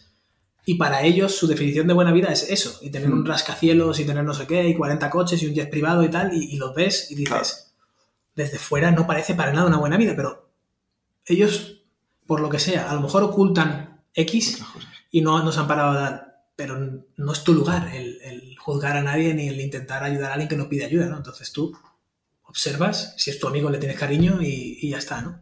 Pero creo que lo importante aquí es definir qué es una buena vida para ti. Y es lo que decía yo antes de tomarnos un bocata al sol con el perrillo. Joder, ¿qué más quiero? Ya, es que ya, no hay ya. absolutamente nada. O sea, tú me dices, oye, tenemos la opción de tomarnos un bocata al sol con el perrillo o cogernos un Ferrari en el Jarama, luego nos va a llevar el helicóptero a Barcelona y vamos a hacer nada en el W y vamos a hacer no sé qué, no sé cuánto y esto y lo otro. Y digo, hombre, lo otro suena guay, suena una experiencia de... Sí, pero sinceramente es que no vea qué, lío, ¿no? Tanto Sí, sí. para abajo, ¿no? Con Mejor perrillo al sol, tal, me pongo un poco moreno y ya está. Qué guay, tío. Eh, yo también soy cada vez más fan de saber disfrutar esas cosas simples, porque si no, mm, te metes en una rueda de la que luego es difícil salir, macho. Y voy a, a pasar un poco a la parte de las preguntas de la audiencia, ¿no? Que también, al final, muchas de las preguntas que me han hecho son preguntas que yo tenía también para ti. Eh, una que, que me han dicho es, em, ¿cuáles son los mayores errores así que has cometido respecto a, al tema de la dieta y al tema de comer eh, y que crees que también comete la gente? Sin lugar a dudas pensar que era blanco o negro. Pensar que que hay comidas mágicas, que hay que el aguacate es más sano que un donut, por ejemplo, que a simple vista todo el mundo lo juzga. De nuevo, juzgamos muy rápido eso, pero luego a lo mejor a una persona o un amigo le aceptas el, oye, pues el tío trabaja y esto y lo otro da y no, no tiene tiempo para estar con su familia y él lo ve como, y tú dices. Entonces, aquí una, una pregunta que me ha ayudado mucho es, eh, cuando te dicen cuál es la mejor dieta o cuál es la mejor forma de comer, yo respondo con otra pregunta, el estudio de Alberto, que es, ¿cuál es el mejor trabajo? ¿Me puedes decir tú cuál es el mejor trabajo, por favor? Porque dímelo porque quiero solucionarlo ya. Entonces tú me dices, no, el mejor trabajo es piloto. Perfecto. Voy a dedicar todos mis esfuerzos a ser piloto, porque tú me estás diciendo que el mejor trabajo es piloto, ¿no? Si fuera así de sencillo, todo el mundo seríamos pilotos. Claro. Y todo el mundo comeríamos esto, y todo el mundo escribiríamos esto, y todo el mundo haríamos tal. Pero es que el mejor o lo mejor depende de para quién, en qué situación y en qué lugar y un montón de, variables, ¿no? Entonces, sin duda lo del blanco y negro, pero para todo. O sea, eso ha extrapolado a cuando yo dejé de ver que un aguacate era ultra sano y que una galleta era mala y vi que era simplemente comida y que todo tiene lugar. Hay, lugar en tu vida para la galleta y hay lugar en tu vida para el aguacate. Si te gusta más el aguacate, obviamente comerás más veces el aguacate porque lo prefieres, por, porque te apasiona. Si no te gustan las galletas o no te gustan los aguacates, pues no lo comerás nunca porque no te gustan. Eh, a mí, por ejemplo, el aguacate en cuestión ni fu ni fa, es como no tengo que aderezarlo mucho para dar, pero los huevos me encantan, entonces los huevos los pongo en todos lados, Claro. bien hecho con la yema y tal igual. Cuando dejé de verlo, que era blanco o negro, fue cuando de repente un mundo de opciones se abre delante tuya, ¿no? Y dices, vale, con que respete ciertos principios básicos de no comas demasiado para tu cuerpo y la actividad que haces y lo de tal, y eso cómo lo demuestras, no hace falta estar contando calorías, con que de vez en cuando te hagas un check de peso o tú te veas en el espejo y digas, Midas un poco cuatro esto me, cosas. apre- me aprieta un poquito más este tal y echas un poco la vista atrás y dices, ah, vale, es que me está comiendo un croissant todas las mañanas con Pepe porque han abierto una cafetería al lado de casa y nos ha dado por ahí. Entonces hemos cambiado esto y claro, todos los días de croissant extra más lo que hacemos en el día a día eh, de comida nos ha hecho que yo estoy un poquito más apretado de cintura. Perfecto, ya sé cuál es el problema o qué está pasando. Quiero tener esto, quiero estar un poquito pasado de peso. No, perfecto, pues ajusto el croissant a uno a la semana, por ejemplo.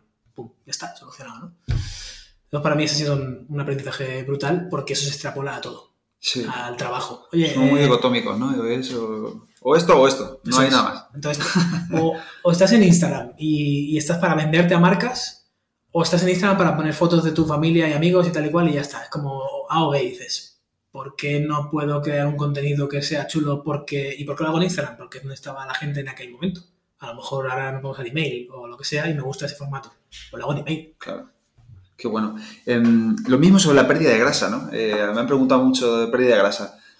¿Cuáles son los mayores malentendidos sobre la pérdida de grasa que la gente cree eh, Mm. y que en realidad con unos principios básicos se podrían solucionar? Creo que a mí me pasaba personalmente que el comer por la noche eh, engordaba. Es una de las creencias que perduran ahí. Que- Anoche lo pensé yo, ¿eh?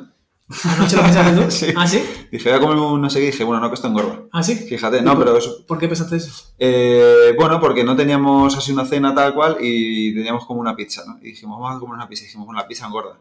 Y no la hicimos. Entonces fue em, quizá un automatismo, ¿no? Porque es verdad que a raíz de leer tu libro muchas cosas sé que en realidad no tiene por qué ser así.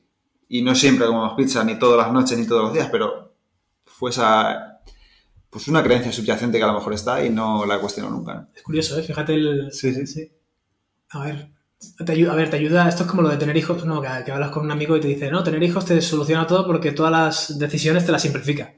Oye, nos vamos de fiesta 14 días a... Tengo... No, yo estoy con mi hijo. Claro. Oye, la tata, no, la mejor escuela. ¿no? O sea, las decisiones siempre te las simplifican. ¿no? Pues esto es un poco también el comprender en qué contexto y qué cosas ayudan a qué personas. O sea, el- por ejemplo, la dieta paleo o cualquier dieta realmente que tenga un poco de sentido común. Obviamente no vamos a hacer la de la zanahoria a la pata coja, que es beber zanahoria mientras estás aquí sujetándote el dedo, no tiene ningún sentido. Pero una dieta que diga, oye, pues come la mayoría de cosas que salgan de la tierra y a lo mejor intenta evitar estas cosillas porque pueden tener algún antinutriente que te siente mal, a, primera vista tiene bastante sentido. Pues prueba eso y luego ve añadiendo cositas y ver cómo te observas. Hay mucha gente que le hace falta eso para tomar la decisión y dejar de desayunar donuts, comer pizza y cenar hamburguesa. Que hay mucha gente que lo hace. O picotea, todavía yo veo a gente con 40 años picoteando salchichas Frankfurt del, del frigo. Que digo, pero, ¿eh? pero, tío, ¿qué haces? No, no sé, yo las tengo ahí. Totalmente automatizadas, ¿no? Es decir, llevas 40 años comprando salchichas de sí y por la tarde pues me como el paquete entero. ¿Pero tienes hambre? No. claro, esa, esa, esa, automatización hay que parar, reflexionar y, cortarla si no te está aportando, ¿no? Entonces, el, el, cenar por la noche o el comer por la noche creo que es una de las creencias más arraigadas. Luego que ayunar quema más grasa. Porque, claro, el sentido común te dice que si no estás comiendo durante un periodo largo de tiempo y tú notas que empiezas a tener hambre, que mucha gente no percibe el hambre durante el día, ah, eso es que estoy quemando grasa. Bueno, pues no estás quemando grasa, no sé que al final del día y al final de la semana y al final del mes tu balance energético sea negativo. Claro. Entonces tú puedes, yo de hecho ayuno de forma, o sea, sin etiqueta, o sea, simplemente es que no desayuno. Desde el año 2012, hace 10 años, y yo he ganado peso muchas veces y he perdido peso y no pasa, es simplemente lo que haces en el día al completo y ya está. Que va por ahí y luego la pérdida de grasa. Sí, quizás también que el azúcar evita que pierda grasa, que esto también mucha gente se lo lleva al extremo y dice que las frambuesas son malas porque tienen azúcar y dices, pero seguramente el que dice que el azúcar hace que no pierda grasa se refiere a, las gominolas de Haribo y todo esto que te comes un cubo y no a las frambuesas. Pero bueno, nos encanta complicarlo todo, entonces te vas a las frambuesas. Porque si es que la fructosa tal, y ya empiezas a tirar del hilo y ves a 40 personas que hablan de por qué la fructosa genera grasa en el hígado y no sé qué, y ya te quedas con eso. Es que no, te estás fijando en los principios básicos. Qué bueno, o sea, al final es, por lo que he entendido, un poco de balance calórico negativo, energético negativo, y que eso implica, pues, aparte de comer ciertas cosas y otras, ¿no? Moverte, hacer ejercicio, crear un, pues un día de, movimiento que no estés todo el día sentado, porque incluso estando todo el día sentado comiendo muy bien, puedes tener un balance calórico positivo y... Efectivamente. Es que al final es un, es un total, es un estilo de vida. O sea, tú y yo ayer quedamos y andamos no sé cuánto, un montón. Tienes en el salón una, una, sala que yo al verla digo, ah, estas son pequeñas... Eh, píldoras de movimiento. Claro, tienes una kettlebell ahí enorme, pues la ves y la que quieres cogerla, tal. Tienes una goma o una barra de dominadas, pues quieres pasar y hacer cosas. Es jugar un poco con el entorno en el que estamos y decir, vivimos en el 2022, hay mucha comodidad a mi alrededor, ¿cómo puedo hacer para tener un poquito de, un poquito de incomodidad para, para que mi cuerpo se adapte un poco a esas cosas y no se adapte a lo otro? Porque obviamente no es que sea bueno o malo, es que simplemente si te adaptas a no moverte, a comer pizza y a ir todo el día en BMW, pues uno, cuando vayas en autobús te vas a sentir incómodo porque no vas en tu BMW y ya le hemos cagado porque vas a tener que ir en autobús en algún momento de tu vida. Dos, vas a estar pasado de peso. Tres, no vas a tener capacidad de concentración. Eh, cuatro, vas a querer todo de forma inmediata. Todo eso tiene una, cascada de, consecuencias que no nos damos cuenta a corto plazo, pero de nuevo a largo plazo. Te encuentras con 45 años, dos niños, la barriga así, calvo y, pensando qué he hecho con mi vida. Claro. Los estoicos hablan mucho de eso, ¿no? De las incomodidades voluntarias para fortalecer el alma y el cuerpo, ¿no? Y sobre todo Musonio Rufo y Epicteto. Y ellos siempre decían que, eh, que hay que someterse a incomodidades de vez en cuando porque te hace más fuertes ante las adversidades y, hoy en día en el mundo moderno mucho más, yo creo, ¿no? Al final dice, mmm, ¿por qué no puedes subir nunca andando por las escaleras? Siempre por el ascensor. Si algún día el ascensor se estropea y tienes que subir por las escaleras, entonces vas a poner el grito en el cielo, vas a llegar hecho polvo y demás. Entonces... A mí me aterra, por ejemplo, estar en un piso 12 de un edificio y no saber que puedo, si hay un incendio puedo salvarme. ¿Por qué? Porque, no, porque a lo mejor puedo colgarme del, del, del, balcón y saltarme al piso de al lado. Si no entrenas para eso en la vida sí, diaria... salir corriendo por las escaleras. Por las escaleras, sí. O envolverte en una manta con agua y pasar incluso por la... tirarte por las llamas y, correr, ¿no? En un, un microsegundo. Si no si no lo sabes, primero, si no sabes que una manta mojada va a hacer qué tal, no, no lo tienes en tu, en tu hoja de ruta, cuando pase eso no está en tu lista de, opciones. Ya la hemos cagado. Y si no practicas en el día a día el agarre, el tal, tampoco consideras el me puedo descolgar por ahí, aunque me dé pánico a las alturas que me dan, pero en esa situación supongo que no te, no te, dará, te dará más pánico morir que eso. Pero si no tienes la habilidad física, claro. no la vas a poder hacer. No, es que ni lo consideras, ¿no? Entonces yo creo que hay un montón de situaciones en la vida en las que encontramos una calle sin salida y es simplemente que tú ves una calle sin salida y otras personas ven un montón de desvíos, un montón de situaciones. Y no es que tú seas mejor o peor, es simplemente que no estás haciendo cosas en tu día a día que te hagan, te permitan ver otras calles, otras callejones y te quedas con esa sin salida y dices, ah, es que yo no puedo hacer no sé qué. Bueno, a lo mejor es que no has intentado hacer no sé qué antes para ver si puedes hacer no sé qué. Exactamente. Exactamente. Y por acabar con un poco las preguntas de la audiencia, acaba ya la entrevista, que no te quiero quitar mucho más tiempo, em, me han preguntado dos muy interesantes, ¿no? Eh, ¿Cómo encuentras alternativas para comer sano mientras estás viajando? Vale. Eh, simplificando lo que, hago en lo que hago en casa lo intento replicar en, cuando voy por ahí. Ayer, por ejemplo, me pedí un poke a la habitación del hotel no había comido nada, si mal no recuerdo, y me había tomado un batido de proteína y tal, porque no tenía hambre. Y luego en la sala esta del hotel que tenemos ahí para trabajar y tal, me tomé alguna Coca-Cola cero y unos, unas nueces o unos kikos y eso.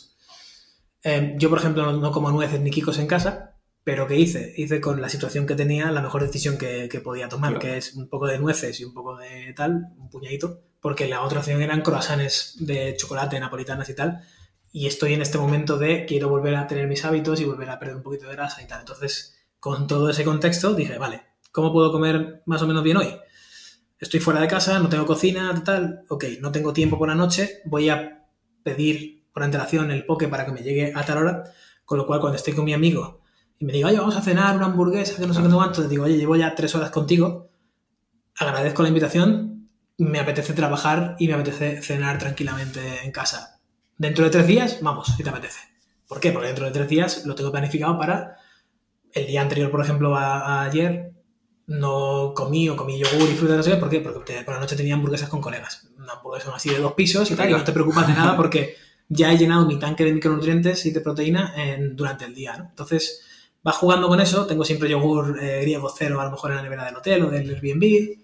Sí, cubrir, cubrir los básicos y luego ya jugar con ellos. Te vas y te compras una tarrina de mm. arándanos en vez de comprarte un paquete de, patatas. Son pequeñas decisiones que dices, uno, primero creas la identidad en tu casa cocinando. Yo no tengo patatas en casa fritas de bolsa, con lo cual cuando vaya a un súper tampoco voy a considerar comprar patatas de bolsa. Sino voy a considerar qué es lo que me falta en la nevera de hotel, que no tengo, me faltan arándanos, fresas y Me voy y me compro un saco, me llevo 6 euros de fruta y me voy al hotel y me pongo, no sé, a trabajar o a ver una serie o lo que sea comiendo fresas. Claro, justo. O sea, es diseñar un poco el entorno para que trabaje para ti. Sí. Qué guay.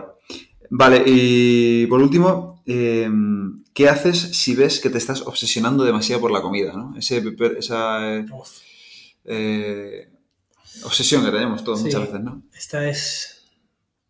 A ver, es que también, uno, ¿cómo sabes que te estás obsesionando con la comida? Porque llega un momento en el que ya estás en tal punto avanzado, a mí me pasó, eh, con todo esto de la pérdida de grasa y tal cual, que llegué a un punto en el que para darme cuenta que me estaba obsesionando con la comida, tuve que verme yendo a vomitar al baño lo que había comido. Entonces, cuando te ves en la situación, eh, para un momento, ¿qué pasa? ¿Qué haces? Anda, vete a dormir y mañana evalúa esta situación, ¿no? Pero tuve la suerte de que en ese momento me café a mí mismo con ese pensamiento y, con esa y a punto de hacer esa acción de decir, si haces esto no vas por un buen camino, yo creo. ¿eh? Creo que no hay mucha gente que le afortunadamente le pase eso, me refiero que afortunadamente tengan esas, sino que cometen la acción o como piloto automático ven normal el, pues no como nada y luego con mis amigos me pido una lechuguita tal y cual. Y O sea, hay bastantes trastornos de la conducta alimentaria que mm, hay que trabajar con gente. O sea, el, pedir ayuda. Y nos cuesta un montón. Claro.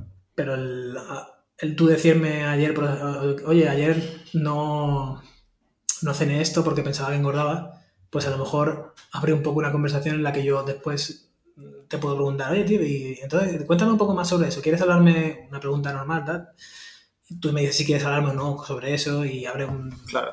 Lo, normaliza un poco, ¿no? Eh, el tema psicológico es complicado. Eh, con temas... Es que están en el mismo plano que el suicidio, están en el mismo plano... Son, son son pensamientos que no son ni malos ni buenos, o sea, obsesionarse no creo que sea malo o bueno, no, existe la categoría malo o bueno, simplemente es un pensamiento que hay que normalizar y hay que solucionar si, tiene, si es un problema. Si esa obsesión te está llevando a que no comas las cosas que te gustan, que no estés con tu familia, que no estés con tus amigos, que, que temas ciertas cosas o que tu conducta se cambie y dejes de ser un buen padre, un buen profesional, una buena madre, una buena atleta, lo que sea, y te conviertas en un obsesionado con la comida, pues ahí está muy bien tener una red de apoyo o simplemente sacar el teléfono y decir, oye, tengo el 2022, tengo esto, eh, hola, sí, psicólogo tal, mira, es que me siento así, necesito hablar con alguien, porfa, vale, y, ya por ello. Vale, tío, pues sí, me gusta acabar con esta idea, ¿no? De la, de la salud mental eh, y además creo que en tu libro lo dices, ¿no? Eh, para finalizar, dices algo así como que la felicidad es la paz mental, ¿no? O la, tener una sensación de paz mental y también lo he visto en el libro de Joan Gallardo, en Naval, ¿Cómo haces tú, la última pregunta, cómo haces tú esa paz mental? ¿Qué, te da paz mental a ti? qué te ayuda a estar más feliz? Paz mental para mí es eh, un café por la mañana a mi ritmo, levantarme sin alarma, por ejemplo,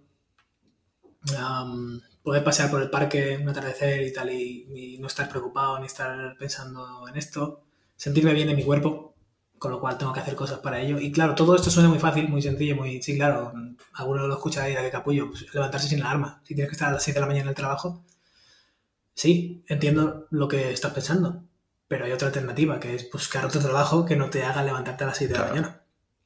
De nuevo, suena muy fácil, pero yo, yo empecé trabajando en el McDonald's. Bueno, empecé en un telepizza repartiendo pizzas en, en Málaga para pagar una habitación que tenía alquilada. Luego me fui a un McDonald's, es como decir, he ido cambiando de, de, trabajo, he ido haciendo cosas, ¿para qué? Para buscar esa paz mental que yo he definido que era mi paz mental. Entonces, no es que todo el mundo tenga que levantarse sin alarma, ni que levantarte a las 5 de la mañana sea malo y sea de los Navy SEALs y no sé qué, no. Cada uno deberá encontrar qué le da esa paz mental y luego ir tomando pequeñas decisiones para ir acercándote un poco más a esa paz mental. A mí me falta mucho para llegar a la paz mental completa y no creo que exista nunca, ¿no? Claro. Eh, cuando hablas con Derek Sivers, por ejemplo, que es uno de mis, de mis humanos favoritos, este hombre es paz absoluta. O sea, tú estás paseando y le preguntas cualquier cosa y eh, hmm, se queda así como diciendo. Lo que para ti es un problema, ¿no? Es, eh, pero Derek, entonces, ¿qué hago con esto? ¿Y a dónde, y cómo puedo llevar mi negocio al siguiente nivel? Tal. Eh, hmm. ¿Y por qué querrías llevar? ¿Qué es el siguiente nivel para, para ti? ¿Y por qué querrías llevarlo allí? ¿Por, por qué? ¿no? Y, Buenas preguntas. ¿no? Claro, y entonces tú, pues me gustaría porque esto, lo otro, tal y cual. Y muchas veces llegas a la conclusión de, tú no quieres llevar nada al siguiente nivel. Crees que tiene que llegar al siguiente nivel porque, porque sí, porque es lo aceptado. Es como lo de, hay que tener el coche, porque si no, ¿cómo te vas a mover, no? Claro. Oye, pues cuando de repente te hacen buenas preguntas, dices, hombre, puedo ir en metro, puedo ir en motillo, puedo tener moto de alquiler de esta, puedo ir en patinete, puedo ir a caballo o puedo ir en moto de agua, pero es que hay un montón de opciones. Si no las consideras, no. Claro. Entonces, creo que la paz mental es, eh, para mí, es eso, es hacerte bastantes preguntas e ir poco a poco con esa mentalidad de largo plazo, ir pensando en cómo vas a ir moldeándolo. Sí, yo estaba jodido en el trabajo cuando tenía que ir de 9 a 9 casi a una oficina con luz artificial a estar ahí en el ordenador vendiéndole productos a otras empresas y no sé cuánto. Mm, Eso no significa que no tuviera claro que yo no quería estar ahí. Yo lo tenía muy claro y sufría por ello, pero luego cuando llegaba a mi casa a las 9, de 9 a 1 de la mañana, me ponía a pensar y a trabajar para intentar salir de esa situación. Claro. Entonces, Qué bueno. bueno, y tardé mis años. Y seguro que tardaré mis años en, en lo que sea que quiera moldear para, para el siguiente nivel ese que se llame o, o lo que quiera que, que sea que quiera hacer. Qué bueno. Oye, pues me gusta para acabar la entrevista. ¿Dónde te, te pueden encontrar la gente que, que quiera saber más sobre ti? Vamos a decir en Twitter, porque me gusta cada vez más la red social. Twitter, eh, arroba de MacroWizard. Vale. Y a partir de ahí tienes un link que tiene pues mi newsletter y, y cosas. Pero sí, vamos a decir Twitter porque llevo bastantes años en Instagram y quiero... Perfecto. Me pues gusta Twitter porque el- es el compartir pensamientos rápidos, que luego Mm. además puedes ampliar en hilos. Eso es. Es otro formato de contenido distinto a lo de Instagram, que es yo pongo esto, eh, pongo mi reflexión y ala, venid con los comentarios que yo intento responder e intento tal, y muchas veces se convierte como un poco en una pelea, ¿no? De que te llega, no tienes ni idea, porque el azúcar, Sí, sí, fíjate claro. quién dice, tal. Sin embargo, en Twitter, año pasado, ¿no? Que creas un tweet, vas pensando, "Oh, mira, este tío que toma el café sin azúcar, qué guay, porque el café de especialidad y esto, y, y a los dos segundos, uy, tengo que añadir esto, y, y tengo que añadir esto, otro, y te responde alguien. Oye, pero no has considerado esto otro. Hostia, gracias, tío. Pues mira, tengo una referencia de esto, Es tal, y se convierte en una conversación orgánica, virtual, que, que mola mucho. Es interesantísimo. Yo el otro día pregunté por libros sobre oratoria y un montón de gente, este, este, este, tal. Y yo, joder, es, que es increíble, tío. Está guay. Vale, pues muy bien, Twitter. Bueno, Alberto Álvarez. Gracias, amigo. por haber estado aquí. Autor de Atrévete a comer, librazo, lo recomiendo. Y nada, a ver si repite. ¿Eres el primero que repite en el podcast? Un honor. Un honor. Lo mismo digo. Nos vemos en la siguiente. Muchas gracias, tío. Cuídate. Y hasta aquí el episodio de hoy. Espero que te haya gustado y que lo pongas en práctica. Si quieres ayudarme a que el podcast siga creciendo y pueda ayudar a más gente, te animo a suscribirte y recomendarlo en la plataforma de podcast que utilices, en redes sociales o mejor aún, a tus amigos. Y si quieres mandarme alguna idea o quieres que hable de algo en especial, puedes contactarme a elestoico.com@gmail.com o en cualquiera de mis perfiles de redes sociales arroba elestoicoesp. Nada más por hoy, muchísimas gracias por estar ahí y hasta la próxima.